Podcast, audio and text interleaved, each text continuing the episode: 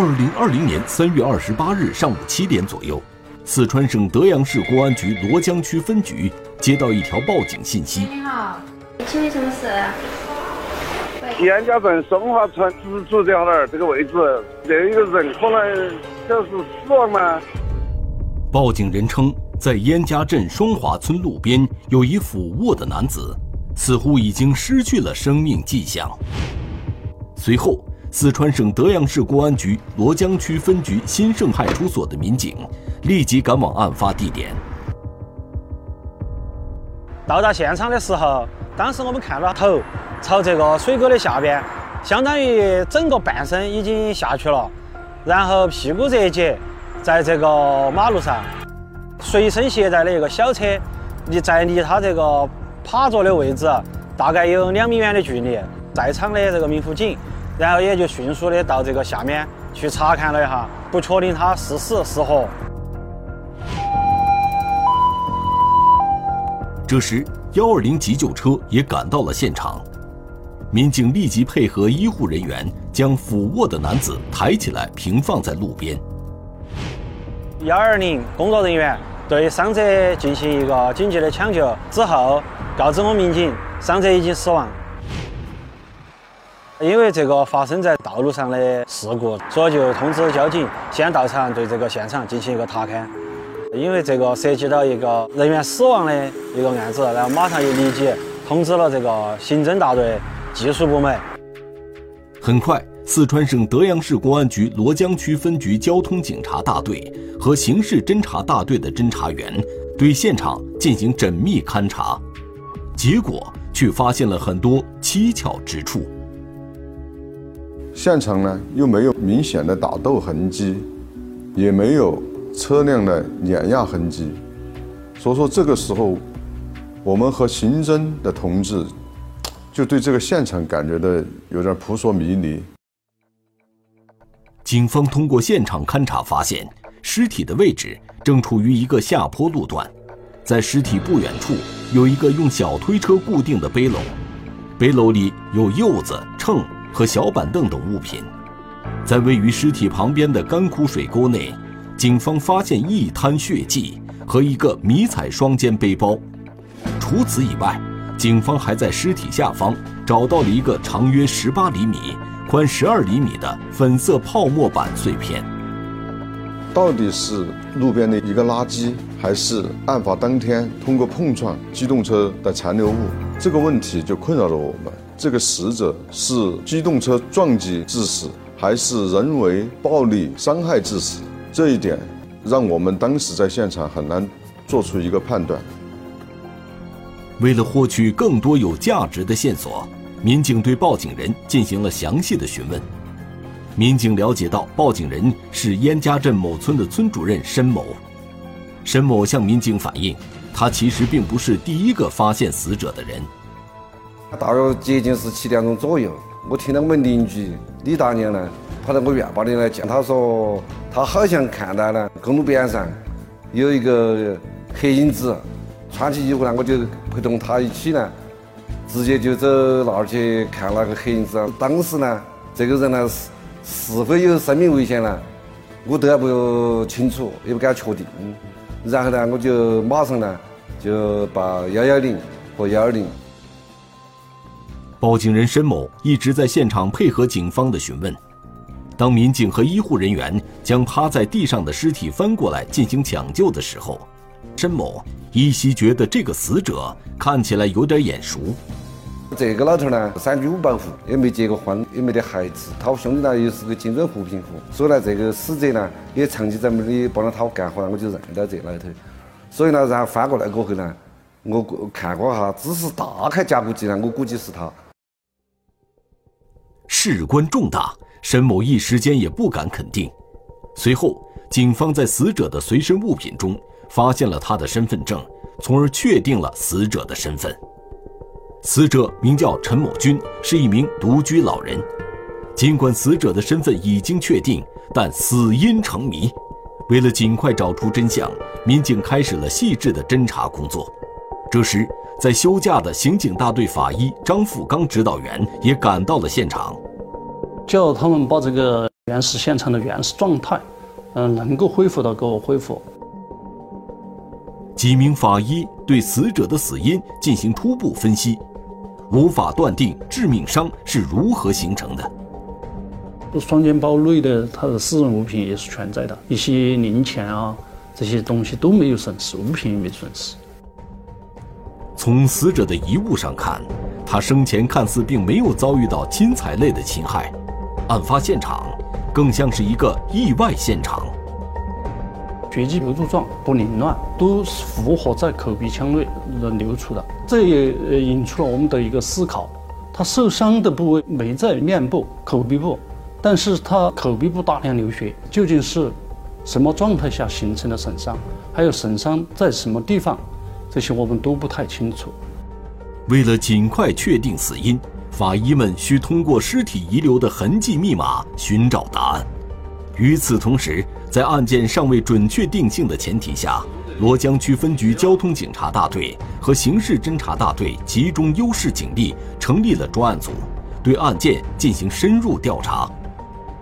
我们觉得这个案件，呃，存在一些疑点，然后我们立即就启动了命案的侦破机制。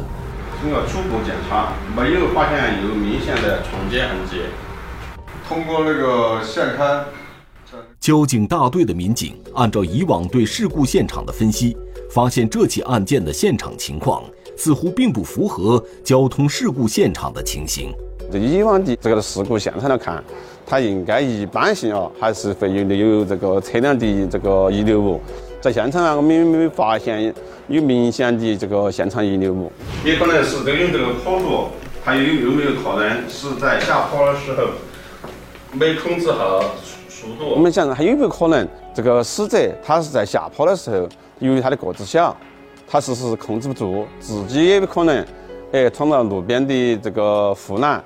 嗯，与路护栏相撞，造成自己受伤，会会有没有这种情况？为了尽快找出答案，专案组的民警决定兵分几路，对周围群众、死者的社会关系等信息做进一步的调查分析。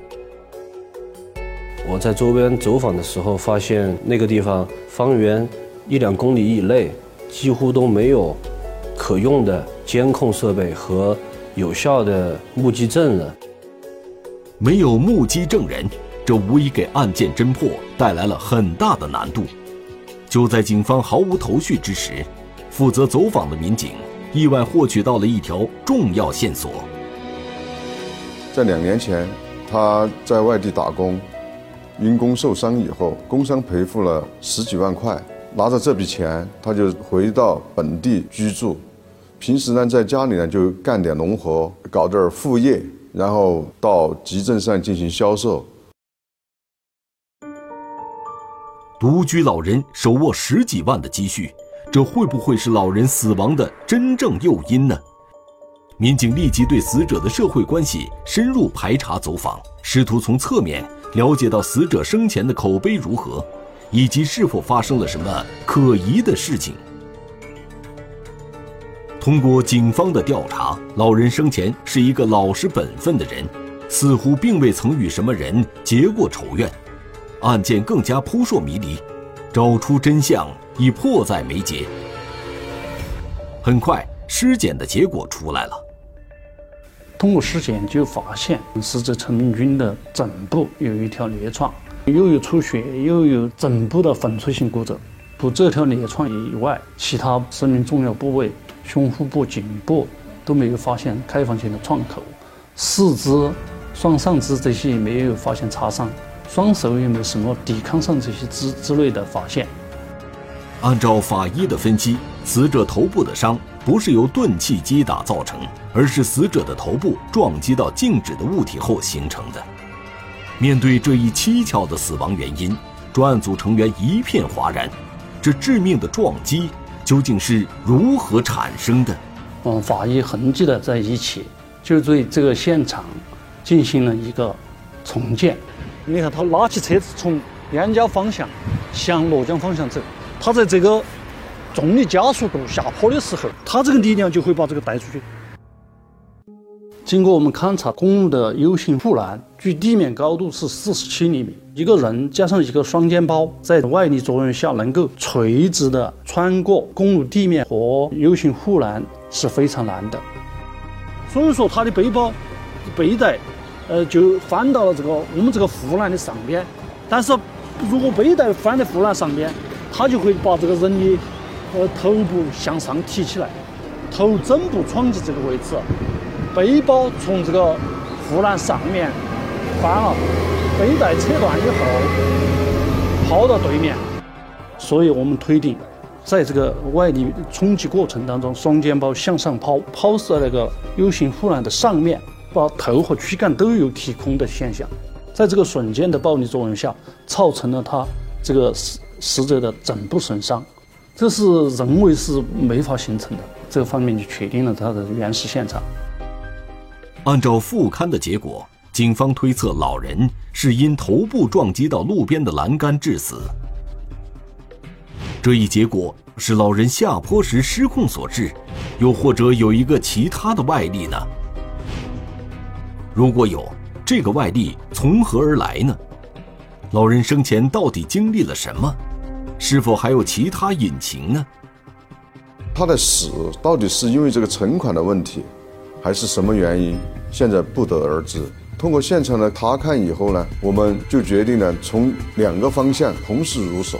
派出所这边就按照刑事案件这个性质来进行侦查。那么作为我们交警来说呢，就按照道路交通事故逃逸这个方向呢，向来定性侦查。于是我们很快的呢，组建了三个走访组。第一路呢，就负责对机动车的修理点、修理行。进行一个排查。第二个组呢，我们判断是机动车的话，这个肇事者极有可能受伤，就需要走访医疗点。第三个方面呢，我们就开展那个视频侦查。视频调查组的民警在事发周边无公安卡口监控的情况下，立即以事发地为中心向外辐射，对社会监控视频进行搜索和调取。很快。警方在离案发现场大概两公里外的烟回路路口的监控视频中，发现了一条重要线索。我们就反复的看，反复的斟酌，看到监控就有一个人影从那个监控画面一闪一闪就过去了。在监控画面中可以看到，凌晨三点四十四分左右，有一个人影缓缓前行，穿过马路向远处走去。车灯一照，明显看出来是一个人拖着一个背篓，一个人拖着一个背篓，这个人会是被害人吗？因为人离监控距离较远，画面模糊不清，民警沿着这个人影行进的方向继续寻找监控。很快，警方发现，在监控的尽头有一个加油站，民警立即前往加油站调取当天的视频监控。在加油站，我们通过它的一个全景摄像头，我们就发现了它能照到那个道路的一段的位置，能体现出一个过车的一个情况。民警立即对加油站的全景监控视频进行调取，发现，在三点五十七分左右，拖着背篓的人进入监控视频中，还能清晰的看到此人背了一个背包。结合案发现场死者遗留的物品和尸体的体貌特征。警方初步判定，此人就是被害人。我们就做了一个侦查实验，然后从加油站按照那个死者的这个步行的速度，我们走到事发地点，然后我们反着推，推断出大概需要半个小时左右的时间。半个小时左右的时间内，在死者的身上究竟发生了什么？如果是车祸，那必然会有车辆经过。我们就排查出那个时间段里面的一些路过的车辆，通过车辆的信息，我们就联系到，嗯，一个货车的驾驶员。警方通过排查，发现只有一辆车出现的时间与死者出现的时间非常接近，在四点十一分左右的时候，一辆货车进入监控画面，并向案发现场的方向驶去。这辆货车。会与这起案件有所关联吗？警方决定对司机进行询问。喂喂喂，你你叫何师傅啊？三月二十八号早上，你是不是从这个罗江开车路过？哎，我是晚上嘛，二点多去，刚走我右边有一个摩托车，晓得吧？有摩托，有个有个倒了，有个车倒了。他说他他从那儿路过，好像是看见路边倒了一辆摩托车，但是因为天比较黑，他从那儿过的时候，他也没有多过多的注意，然后他就直接走掉了。货车司机提供的这一线索立即引起了警方的注意。难道说死者的死亡跟倒地的摩托车有关？就在这时，最早发现死者的李大娘又向警方反馈了一条重要线索。我睡到半夜时候，我是听到外头空是响过一声，鸡还没叫那会儿，哎，可能怕有个四点过五点钟那会儿，四到五点钟吧。啊你当时听到空子响过一声，李大娘所听到的这声巨响，似乎反映出外面发生了强烈的撞击，这非常符合交通肇事的情形，而且她听到巨响的时间也与警方推测死者到达案发地的时间完全相符。结合之前的种种调查，警方推断，这起案件极有可能是一起交通肇事逃逸案件。这条线索就很有价值，我们就将我们的侦查重点放在了两轮的摩托车或者是两轮的电动车上面。这辆摩托车从哪里来，又开往了哪里？警方再次对加油站的监控视频进行反复仔细查看。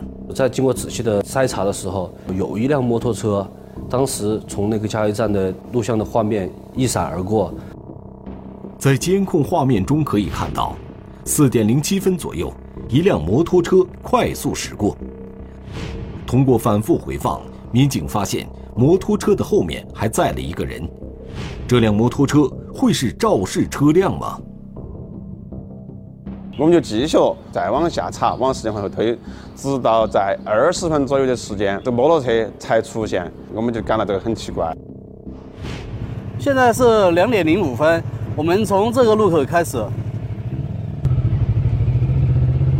一定是慢啊！警方通过实验发现，摩托车从加油站出发到被下一个监控探头抓拍到，大约需要六分钟的时间，而视频拍到的摩托车却用了近二十分钟的时间。这辆摩托车的嫌疑进一步加重，警方立即对这辆摩托车展开调查。然而，在调查过程中却遇到了不小的难题。这个摩托车属于什么型号、什么牌子？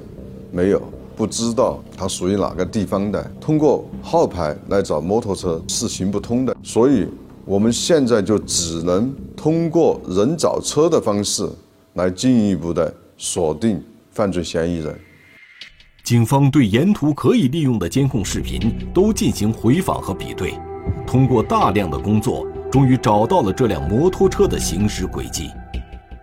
沿途就一直调取监控，就发现他到了我们罗江的一个叫树脂厂的一个厂区，然后车辆就再也没有出现过。我就立马和我们的成员就赶往那个树脂厂又进行走访。监控的样子配合很好啊！里面有没有人啊？里面有人，有人哈。我们就继续通过监控的延伸，就发现他在树脂厂门口停车以后，后座的乘客就走进了树脂厂的厂区。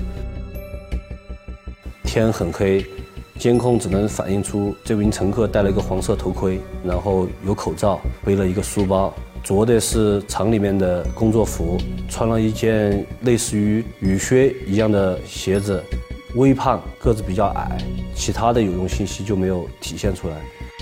在视频调取过程中，我们发现他有一个细微的动作，就是撩头发的动作。所以说，我们这个时候就判断，乘坐人应该是个女性。民警通过询问场内的工作人员了解到，这个时间段上班的应该都是一些从事临时工的工人，但是要从三千多人的偌大的厂区内找到此人，并非易事。这个人的形象，我们就拍成照片，我们就拿到厂里面，他可能从事的工种的车间去挨个走访，去询问。大家都认为这个人穿着的比较严实，不好进行辨认，也看不出来是谁。就在警方对厂区进行排查之际，视频组的民警也一直在追踪摩托车驾驶人之后的踪迹。警方发现，在将乘车人送到厂区后，摩托车又原路返回。就在警方想进一步确定他去向何方之际，线索却突然中断了。轨迹突然消失了，我们这个轨迹啊，再往前往前延伸的时候，这个视频点也没有发现这个摩托车再次出现。摩托车为何会在监控中突然消失？警方一时竟找不到头绪。民警实地来到车灯消失的地方进行排查，发现不远处就是燕家镇的一个路口。警方大胆推测，嫌疑人应该就是燕家镇人。针对这个情况呢，基本上能够确定的就是乘坐人一是在树脂厂务工的人员，第二是女性，第三呢属于燕家镇的人。警方通过对这三个关键信息进行碰撞，大大缩小了排查范围。在符合条件的人员当中，有一个名叫蒋某莲的女子，最终进入到警方的侦查视野当中。车间的负责人反映，蒋某莲确实住在燕家回龙场镇的方向，她每天由她老公负责送她到单位上来上班，经常都是骑摩托车过来的。通过她的同户人员发现，她老公张某九名下有两辆摩托车，但这两辆摩托车已经注销了。摩托车已经注销，那驾车人到底是不是张某九呢？民警决定直接去往张某九家中一探究竟。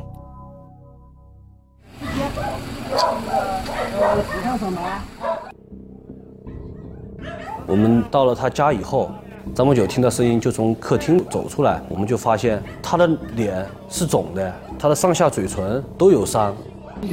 你的摩托车倒地没得？啊，那你看到啥子？没看啥？我们侦查就问他：“你的摩托车在哪里？”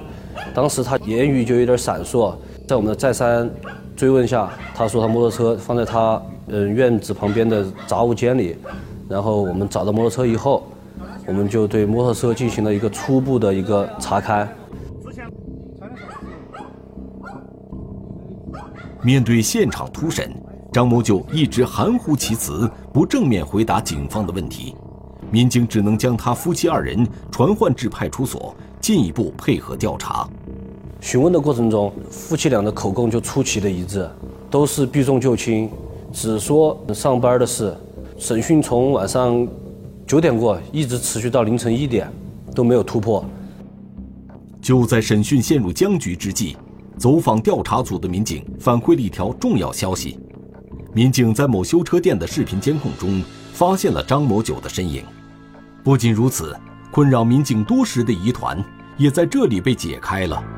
案发现场遗留的粉色泡沫板碎片，与张某九更换掉的挡风板材质颜色一致。其中破损的一角更是与物证完全吻合。有了这样的铁证，民警再次对张某九进行审讯攻坚。在大量事实面前，张某九终于对自己交通肇事逃逸致人死亡过程供认不讳。他就承认了，在事发地的时候，他就发现他撞了什么东西，摩托车就倒地了。然后他的老婆就上前去看到底撞到了什么东西，就看到有一个背篓。然后在背篓前面一点的位置，还有一个像人一样的东西，黑乎乎的躺在地上。她就跟她老公说：“好像撞到人了，怎么办？反正天很黑，神不知鬼不觉的，也没人知道，我们就走吧，还要上班。”就相当于她就自我安慰，认为上班比现在发生的事故还重要。警方也在审讯中得知了这场悲剧发生的主要诱因。他在驾驶摩托车过程中。途经下坡路段时，为了省油，关闭了摩托车电源，导致夜间行驶灯光不足，撞击到陈某某的背篓上，然后将陈某带倒。这也解释了为什么通过我们现场勘查会发现尸体上有碾压和撞击的痕迹。不仅如此，张某九在返程的途中依旧如此操作，这也解释了民警在视频监控中追踪摩托车踪迹时。摩托车蹊跷消失的原因，案件终于真相大白。